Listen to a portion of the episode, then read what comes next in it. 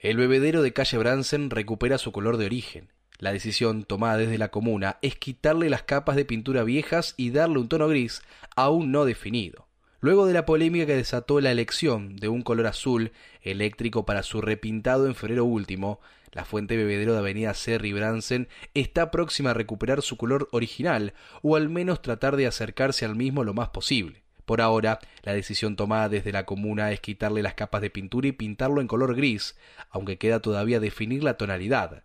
Así lo confirmó a este diario Cristian Díaz, director general de Museos y Arte de nuestra ciudad, quien tomó a su cargo la tarea de analizar la situación luego de que personal municipal interviniera la pieza de hierro fundida eligiendo un color que muchos consideran completamente inadecuado.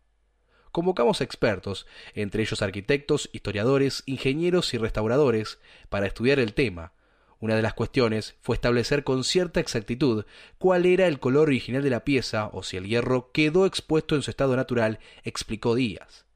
El primer paso fue quitar la pintura actual, buscando detectar qué tonos previos tuvo. Se sabe que cuando se recolocó en el lugar en 1998 fue pintada de color gris, aunque esa fue también una decisión arbitraria que no necesariamente respetó el tono original. La pregunta es si realmente es posible establecer cuál era el color original del plato, ubicado en ese lugar a principios del siglo XX.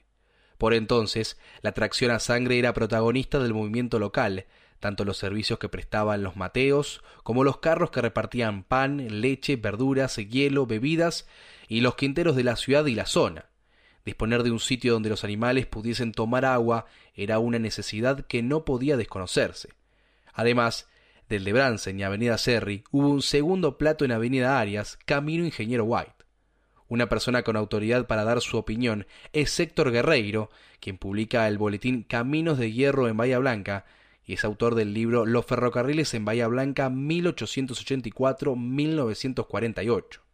A su entender, el color del bebedero, que más se aproxima al original, es el negro. Me inclino por ese tono, porque es el que los ingleses usaban por lo general en los metales a la intemperie, pintura a base de minio como antióxido, y luego aplicaban pintura asfáltica, detalló. El negro está presente en los puentes que construyó el ferrocarril, tanto el peatonal de Avenida Serri como el de la Avenida Colón, entre Chile y Brickman, y el de Parque de Mayo. De todas maneras, no se descarta que haya tenido un color cobrizo o estar expuesto al hierro, como es el caso del puente peatonal de la estación Spur en Villa Rosas. Estudiando la puesta en valor de bebederos similares en ciudades inglesas, el negro parece imponerse, aunque hay casos singulares, como pintadas en dorado las patas o los platos en azul o verde. Una única pata original. Los bebederos que hubo en la ciudad, al menos dos, fueron adquiridos mediante catálogo a la fábrica Walter McFarland, con talleres en Saracen Foundry, Escocia, uno de los fundidores arquitectónicos de hierro más importantes del mundo. Se menciona que ninguna empresa igualó a su fundición en estatura, calidad, producción o alcance global. Elementos de hierro fundido de McFarland se pueden encontrar en India, Australia, Malasia, Canadá y Grecia, México, Chile, Brasil y Argentina. La empresa empleó a artistas destacados para sus diseños. La decoración era muy atractiva y las casas de comercio locales disponían de libros de dibujos y catálogos de sus productos, con una variedad que incluía aparatos eléctricos, estufas y chimeneas, elementos para caballerizas, implementos agrícolas, estructuras para kioscos, escaleras, marquesinas, portones y rejas, y claro, distintos tipos de bebederos, entre ellos los que se eligieron para nuestra ciudad, los cuales tenían un modelo alternativo que incluía una columna de iluminación en su centro, una obra alejada del original.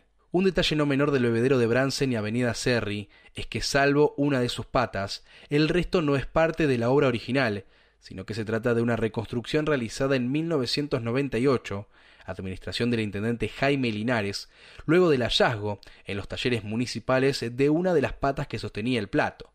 El bebedero se había retirado de su lugar en la década del 60 para una reparación que jamás se llevó a cabo. Con ese único elemento se recurrió a los talleres de fundición de la base naval Puerto Belgrano para rehacer, como el primer paso, las tres patas faltantes.